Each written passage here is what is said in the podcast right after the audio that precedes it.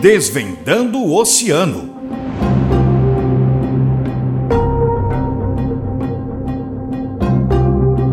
Ampliar os caminhos para pensar sustentabilidade no oceano.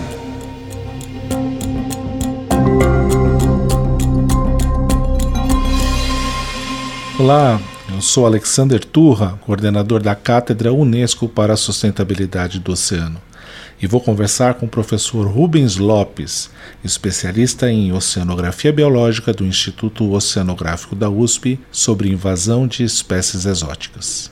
Dentre as diversas ameaças à biodiversidade marinha, temos as espécies exóticas invasoras. Rubens, você poderia explicar esse fenômeno e ilustrar suas causas e consequências negativas para os ecossistemas marinhos?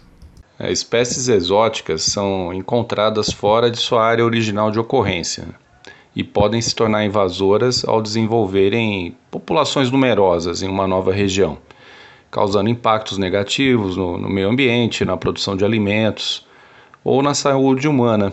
Elas podem ser introduzidas por ação humana direta, como no caso do transporte associado aos navios transoceânicos, ou pelo descarte irregular de organismos mantidos em aquários. O aquecimento global também tem intensificado o deslocamento de espécies pelas correntes marinhas, assim como o lixo marinho flutuante, que pode atravessar o oceano de um continente para outro, trazendo espécies exóticas.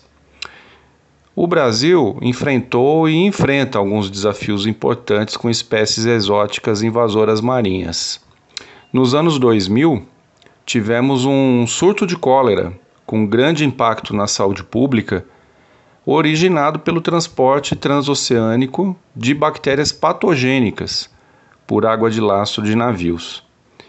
Atualmente, o coral-sol é uma das principais preocupações assim como o mexilhão dourado, que, embora seja de água doce, invadiu a América do Sul por água de lastro e causa grande prejuízos às usinas hidrelétricas. Mas o que vem sendo feito para evitar a movimentação de organismos e, no caso das espécies invasoras, como podemos atuar seus efeitos? Estamos tendo sucesso? A melhor estratégia para a gestão das espécies exóticas marinhas é a prevenção. Ou seja, ao invés de combater uma espécie já estabelecida, que é uma operação muito custosa e de baixa chance de êxito, conforme mostram experiências internacionais, o ideal é não permitir a sua chegada. Devemos fazer isso a partir de políticas públicas e ações efetivas de fiscalização dos principais vetores de transporte marítimo.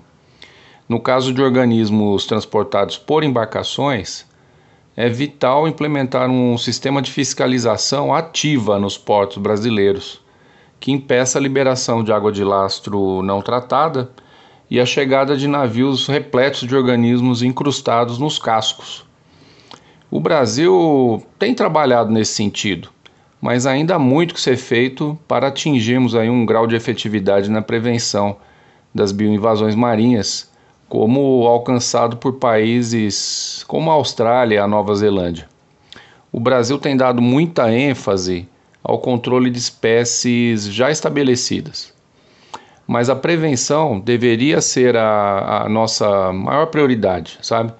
Porque é a única ação que fornece resultados realmente eficazes.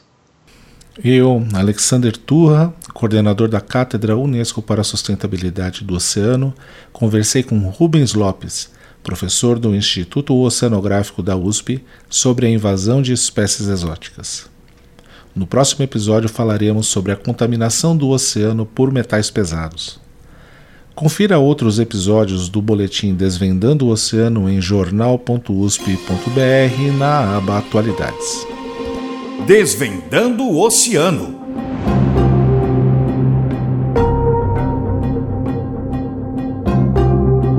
Ampliar os caminhos para pensar sustentabilidade no oceano.